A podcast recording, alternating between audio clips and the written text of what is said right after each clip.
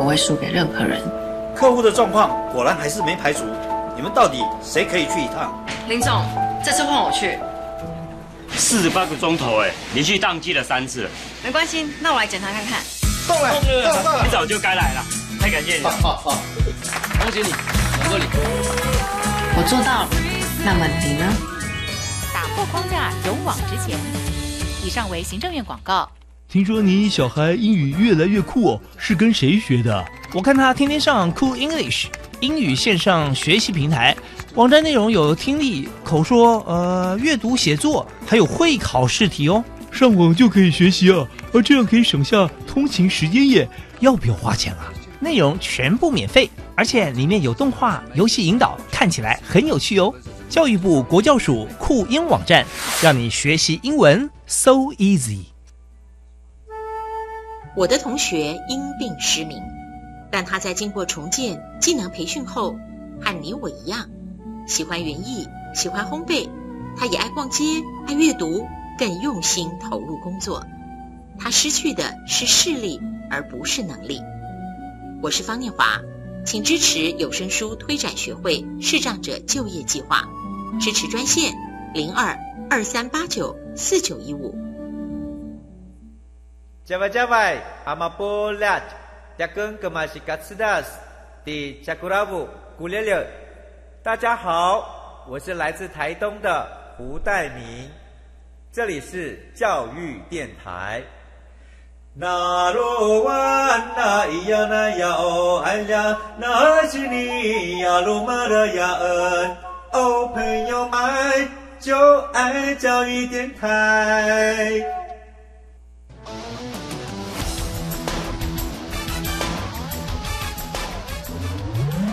嘿，同学，你可知道你的突发灵感可不只是做梦，而是可以完成的梦想吗？日常小念头，未来有看头，就在这里，有同学们的观点与实作。每周一晚上十一点半，一起来收听端端主持《青春创学院》。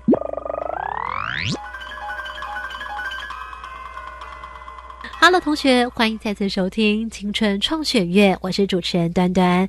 日常小念头，未来有看头。今晚节目当中，来担任我们的青春主角，来邀请到是新北市的莺歌工商，来听有三位主角，请听。大家好，我是陈奕璇。其实我本身对科技是完全不了解的，是在参与制作的过程中，才一点一点的知道什么是 AI，AI 分成什么。然后我在写 A P P 的时候，一开始写出来会动的时候，我觉得很神奇。经过试展，然后一路到国展的时候，就觉得我们竟然可以做到这样子，然后觉得很开心。大家好，我叫做林博全，我来自英歌工商。因为我在上高中之前就对 A I 有一点兴趣了，我希望未来我也能够自己写出一套 A I 系统。大家好，我是李继红。由于我从小就喜欢发明一些小东西，透过这次的专题制作，让我非常有热情来进行实验，来完成我们当初的理想的作品，我很开心。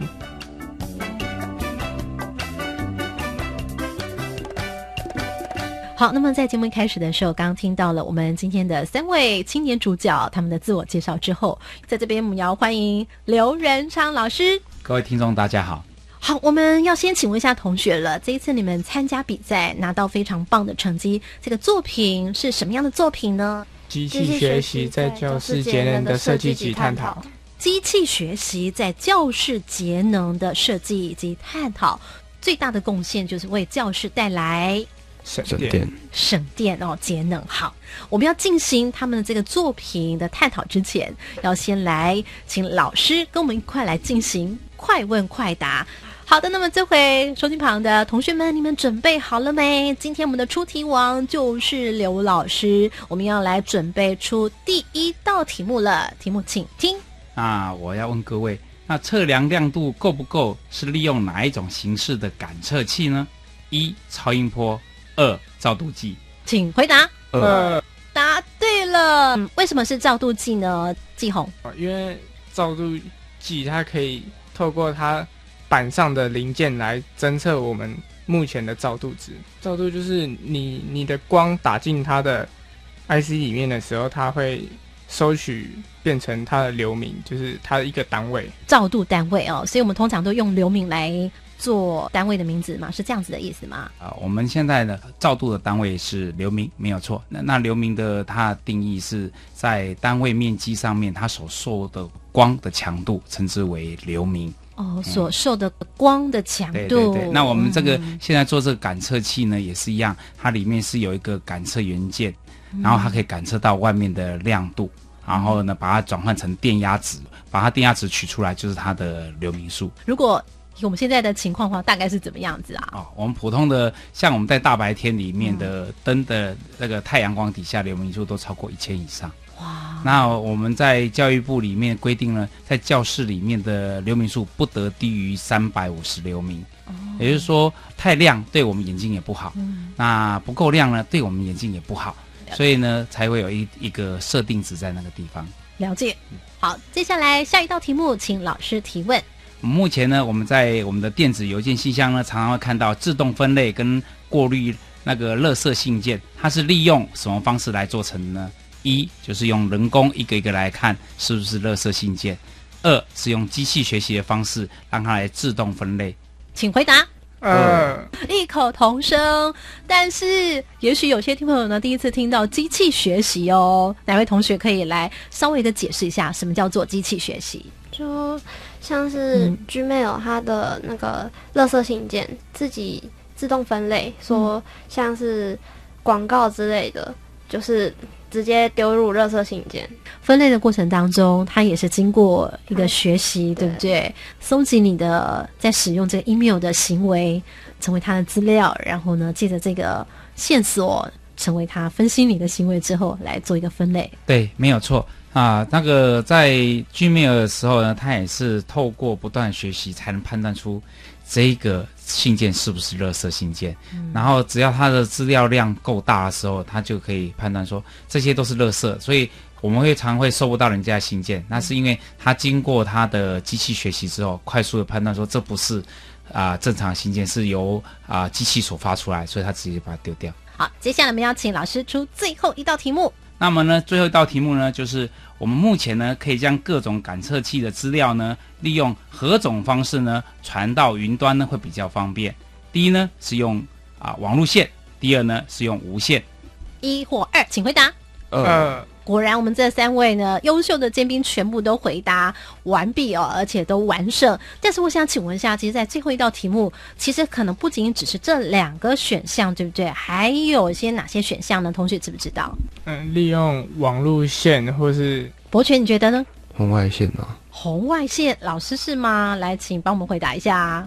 红外线也是可以的，不过呢，这个比较少人在用啊。大部分我们会用到的呢，不外乎是用网路线，或是蓝牙无线通讯，或是 WiFi 无线通讯。那现在呢，比较流行的就是大概都用我们手机三 G 或四 G 的方式来上传我们的资料。好，这就是感测器怎么样的方式来传送到云端。那么刚刚所讲的这些，其实跟我们今天这堂课都有点关系哦。包括我们刚刚问到这个学校白天的时候够不够亮，对不对？这个问题好像也会发生在我们平常在学校里面的生活。我们想请问一下同学，为什么在这次的作品当中会想要来做这样子的学校里面教室节能的设计？在学校里面的节能灯具会这么的重要？你们是从哪个地方观察到什么样的事情？我们发现，当阳光很大时，照进教室，坐靠窗的位置的同学需要的光线已经是充足的，相对的，教室内的灯光亮度也就不用那么亮了。嗯但如果把灯关掉的话，坐中间位置的同学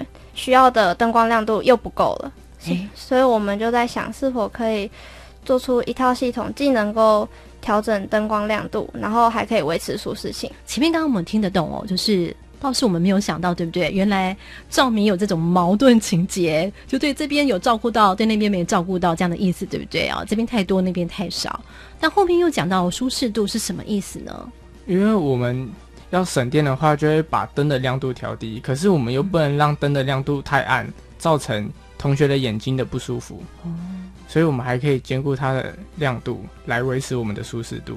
所以同学们，请问一下，怎么样子叫做亮度平均？因为那边可能比较少，这边比较需要多一点，怎么平均法？因为有我们的照度感测模组可以显示我们六个区域的照度值，让我们确认它说它六个区域都有平均到。照明设备的亮度不一样，可是加上外部光源的状态下，总体来说的照度是一样的。你们会实际真的用一个大教室，然后来做这个你们的这个作品吗？还是我们有做了一个模拟的教室，呃，做了一个模拟的教室，一比一吗？外外形就看起来就像一个屋子一样，嗯然后里面就是说，嗯，会把它整个区域就是会分成六等份，嗯，然后每一个区域来做自己的控制。哦，就很像志高的小教室房子，对不对？里面就有你们的照明设备的模拟，还有他们待会呢即将来跟大家分享的，到底是什么样的基本概念以及关键知识，让他们成就这个作品。我们稍待一会儿，马上回来。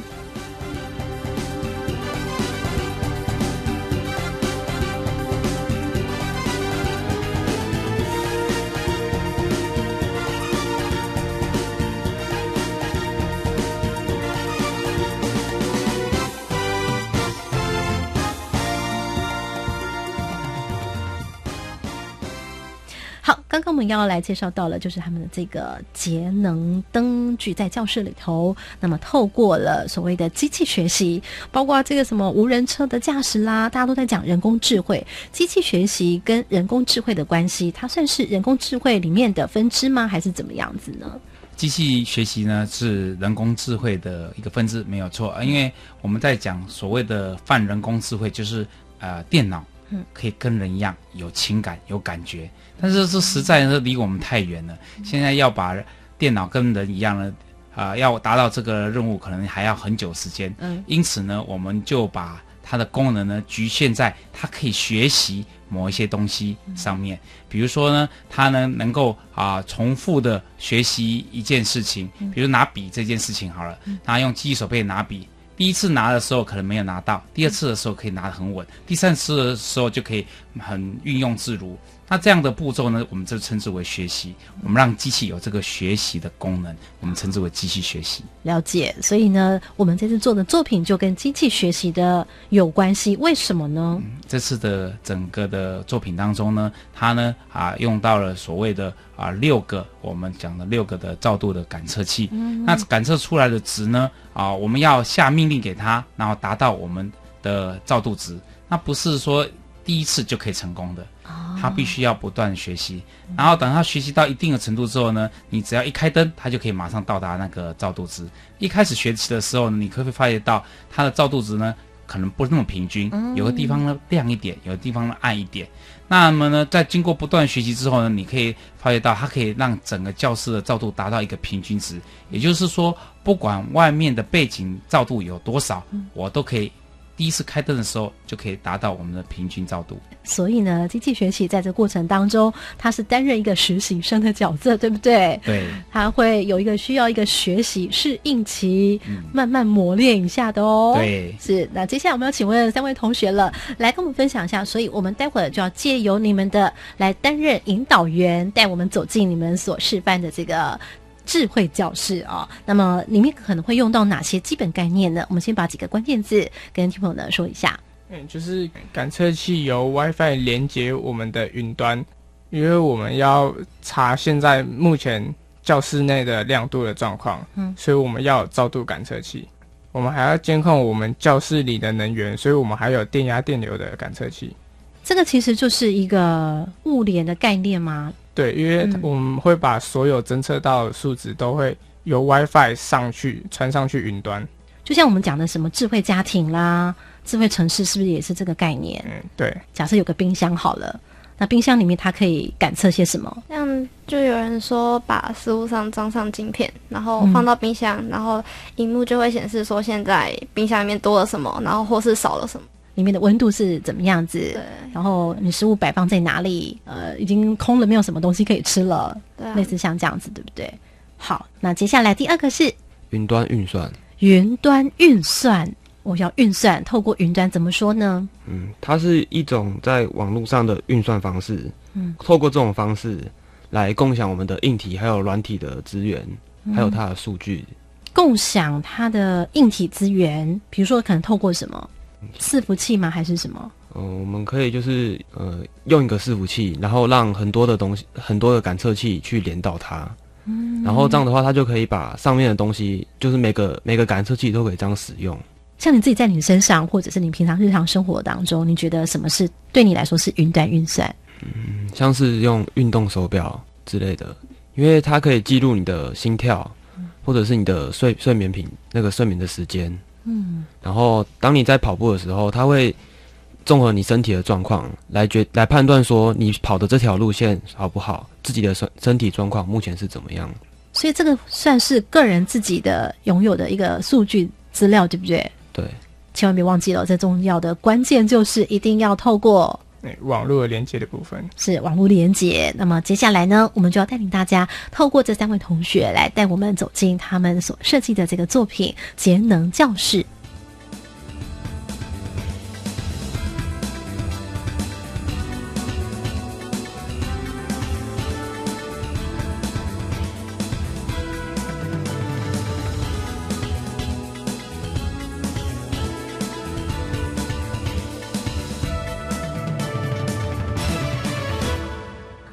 好，那么接下来呢，我们就要来请同学带领我们走进他的这个作品的情境哦。首先呢，我们在这里呢，要假设在我们的前方就是一座这个节能教室哦。我们设计的这个节能小教室模型哦，当中呢，旁边同学们是拿着这个手机 app，然后要来准备做操控。目前是设定在一个 app 上面，对不对？手机的 app 上面有些什么样的界面呢？左上部的地方有能量、瓦数及亮度的数据显示。所以，比如说就会分为，比如说有左前灯、右前灯、左中灯、右中灯、左后灯跟右后灯。感觉好像是那个壁灯的那个控键盘。到你的手机面上就对了，对不对？对所以你只要触控它，按它一下就可以控制。对，这就是你们的手机 App 的功能。那现在呢，我们就要来进行操控的流程。季红来解释一下，同学们会怎么样的操作呢？我们分为两个阶段，一个呢是手控，一个呢是让它自动的模式。那先介绍手动的模式。嗯，那我们在手机的界面上，我们先把亮度有滑感调到一百趴。刚刚讲滑杆，手机界面上有一条横横的杆，对不对？哎，对。那你用手指头把它往右滑，就数字就会变高。嗯，对。好，那么你现在怎么样来做手动？哎，我们按下全开的开关。嗯嗯，可以看到我们的屋子的亮度非常的明亮。哇，对，百分之百的亮度。那接下来，哎，那我们示范各区域的控制。好。那我们把由滑杆把亮度调为五十帕，OK。那我们按下左前灯的按钮，哦，所以就给了这个左前灯的指令，对不对？哎，对。嗯，那我们可以由屋子看到我们的左前灯的亮度明显的降低。是，好，这是经过手动的方式来做设定。接下来呢，要来进行的是，嗯，对，我们还手机上还有设定一个自动模式。嗯，那我们现在按下自动模式，OK，请按。自动模式时，我们的灯会先全部关闭，哦、因为全部关闭的时候，才可以取得在没有灯亮的状况下，外部的光源影响到里面多少。因为我们的照度值已经取得背景值嘛，就是在没有开灯的状况下，阳光所照到教室里面的亮度是多少，我们先侦测出来，怎么样呈现出来？像这个照度计，我们显示了一百多流明，那另一个显示八十几，这个显示九十几。嗯、那我们这些数值都会透过 WiFi 连续云端，然后进行基因演算法的部分。所以呢，在自动模式之下呢，它是全区六个区域一起来做运算哦，所以才能够去运算出一整个区域到底最适合的那个数值是多少，是这样子的意思吗？哎，对。所以这时候我们就会看到每个灯区可能会因为不同的适合数值而呈现不同的亮度。嗯，对。哦，但是对整体来说却是就是会让它平均亮度。平均的亮度这个定义怎么解释？由照度值六个区域的照度值，嗯，都符合教育部规定的三百五。三百五十什么？流明。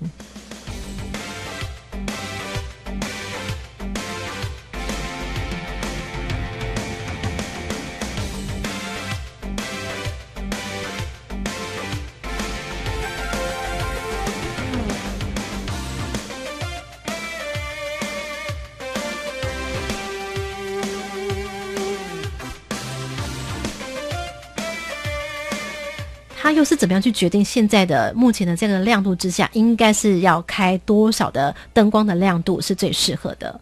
他怎么会去知道？怎么样能够运算出来？然后怎么去接收？怎么样去送出这个数字来呢？哎，我们会先把每区域的灯对各个区域的影响建立成六个表单，可能亮度十趴照下来，对这个区域是一百流明的影响，那对其他区域却不是一百流明的影响。那对每区域的影响，我们要先建立成六个表单。好，这些资料呢，就透过云端运算，哎。由我们照度感测模组传送照度值，所以这个感测照度模组哦，我们同学有特别强调，它其实是并不仅只是在一个定位的。怎么说呢？如果我们的学生他需要到角落去使用的话，那我们可以把这个可移动式的照度感测模组移到那个位置，那也可以让教室的那个位置也维持在三百五十流明以上。等于就说它并不受限，人一定要站在那个地方控制，它可以走动式的控制，对不对？嗯，对。除了这个照度感测模组，我们怎么知道说它真的现在目前能够显示在这个适当的数值当中呢？是不是有一个什么样的控制，让我们可以了解？我们可以看到这个自己做的智慧电表，智慧电表哦，因为它可以测量目前的电流，还有它的电压，然后我们会把它的运算结果。存储在云端上面，所以算出来的是什么功率吗？还是什么？算出来的是它的功率，算出来的数字它会先储存好。嗯，因为它电表是无时无刻都在进行运算，嗯，所以它资料会一笔一笔的储存下来。OK，然后我们可以透过上面的 OLED，嗯，来看到目前它现在的。耗的能量是多少？这样。那除了这个刚刚所讲的照度感测模组，还有智慧电表之外呢？其实刚刚同学有讲到他们那个手机 App，同学们怎么样来做这个手机 App 的界面呢？你们是用什么样的程式？老师怎么教你们呢？在这过程有没有一些什么酸甜苦辣，或者是一些什么样的历经的过程，也来跟我们分享一下？先告诉大家，你们的手机 App 是怎么做的呢？嗯，手机 App 是用 App Importer Two 这个程式。嗯，它打开之后，你就会看到它是一个类似积木的堆叠法，就是拖曳，像积木一样一个一个拼上去，然后来完成的。所以听说好像积木的堆叠法这样子的一个方式的话，会比较不那么困难，是不是啊？对，相对比其他城市，就是要手打，就从一开始打到后面还要简单。我们这位美女心里面有心有戚戚焉的感觉，所以老师当时怎么教你啊？马上就上手了吗？要花多少时间把它写出来写好的？就一开始看到的时候，就是不知道这是要干嘛的，嗯，然后有拿书给我，然后里面有题目，然后照着题目去做。所以在一开始的时候，老师给你的书，先让你对一些指令先有所了解。那接下来你就要解决什么样的问题呢？本来只是对指令的了解，那你的手机 app 要做什么样的应用？就是当你给他指令的时候，他要做出些什么事情来？当像花杆那个亮度在调整的时候，按按键的时候，作品也要有所动作。那你觉得最痛苦的是什么？有没有让你觉得哦好扼腕哦？觉得很伤脑筋？就是有一次做到晚上十点多。然后就做一整天，做到十点多，就从放学，嗯，然后一直都做不出来，嗯，一直到晚上十点多，然后老师来帮我看，就只好一行一行的检查哪里有问题。所以老师他当天到底是发生什么样问题？怎么你到之后一条一条检查就哎马上能够解决了呢？为什么？哦，那一天啊，它整个城市大概都是没有什么太大错误，但是有时候我们写城市的就是这样，只要一点点的错误，它整个城市跑出来的不一样。我记得那一天大概就是一个零跟负一写错而已，哦，然后它传回来值是零跟负一呢，他就做了判断，然后没有判断好，那结果呢，整个荧幕就出不来。这种感觉你好像还蛮专业的啊，在过程当中应该就顺顺利利的吧。当我一开始在使用这些感测模组，使用 Arduino 来界面来设计城市的时候，就是许多的城市不了解，造成研究了很久，加上老师的帮忙才懂了这些城市。特别在哪里对你来说真的是一个很难得的经验，我们也请你跟大家分享一下。也许说你旁呢也有像你这样很喜欢发明小东西的，因为我还有控制那个。灯的亮度调变，那也是对我一个学习，因为我们调变使用用 Quartz Two，哎，这个开发软体，那使用 Verilog 这个语言来使用，第一次的书写那个非常的感到新奇的经验。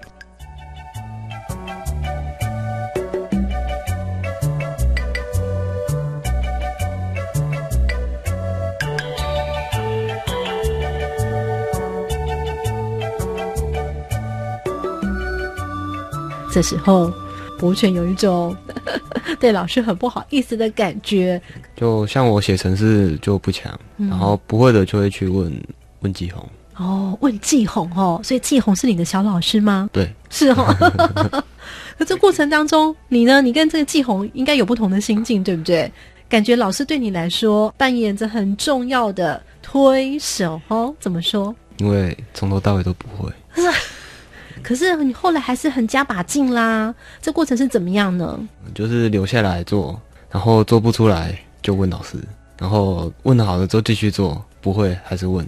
所以就一直不断，老师，老师，老师，这样子吗？对，你是要把那个伺服器架起来，对不对？因为伺服器就是要公开出去的，就是要让外面都可以连得到，就是连接得到这个资料库，嗯有办法跟他做资料的传递。连线，对不对？对，然后当时的状况就是，就是说只有自己的电脑可以用这个伺服器，嗯。然后其他的地方就不能用，因为要改的地方也不止一个，嗯。所以要看过他所有的城市之后，嗯发现有哪些地方要修改，这样子。所以我发现呢，三位同学在整个过程当中，其实是一直不断的修正、求救、求证，然后再修改，是这样子吗？对对，非常大力的点点头。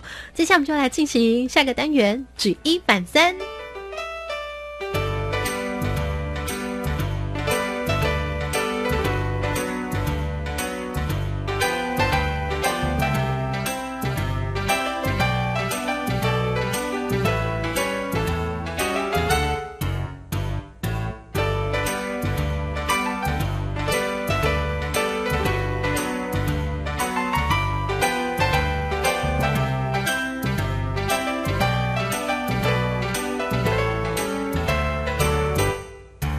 那作品完成了，也觉得蛮有成就感。什么是让你们觉得有一点点小小遗憾？也许收听旁的听众朋友、同学，他们如果想要做的话，你可以提供他们在后续研究的时候，还可以朝什么样方向努力呢？嗯，就是我们在不只是只有一个教室使用这套，就是我们这个系统的时候，其实都是上云端嘛，所以我们资料库都可以互通的。那我们可以达到增加我们学习的速度，这就是在于机器学习的部分。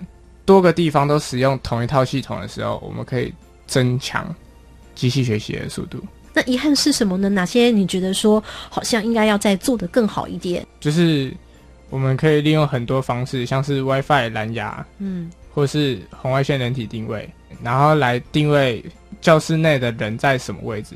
嗯那如果我们只有前面有人，教室的后方没有人，那我们自动模式的时候，我们可以只有在前面的地方有达到教育部规定的三百五十流米，而后方就不需要。有人的地方在做照明，对不对？不然就浪费电了，是不是这样子？哎对。然后有人的地方的时候，灯光呢是调到刚好的、适合的亮度，哎这一切全部都是关照着。但为什么没有做、这次？就是我们模拟这么小的教室里面制作的话，嗯可能要用视觉嗯定位，那我们的技术有点没办法到这么高深啊，嗯，这是我们的遗憾。就留给后续的同学。收机旁的朋友呢，你们继续来加油喽！刘老师可不可以在节目的最后也鼓励我们收机旁的听众朋友？啊、因为未来呢，啊，AI 人工智慧跟机器学习必定是主流，嗯。不要把它当做是一件很难的事情。就像我们以前在学习单晶片的时候，写程式的时候，都要大学才能学，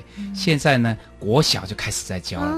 一样的道理，那 AI 人工智慧的话，你现在不学的话，以后就会落伍。那你也不要把它当做是很难，你可以用很浅的方向去看它。其实它也有浅的部分，你及早学习的话，对你未来的发展会啊越来越有帮助。好，节目中再次感谢英科工商的老师同学们，也欢迎大家呢可以参考我们的粉丝团“端端主持人”五个字关键字，或者呢可以上教育电台的粉丝专业。别忘喽，在每个礼拜一晚上十一点半，端端主持青春创学院，等着同学，我们下回见喽，晚安。拜拜，再见。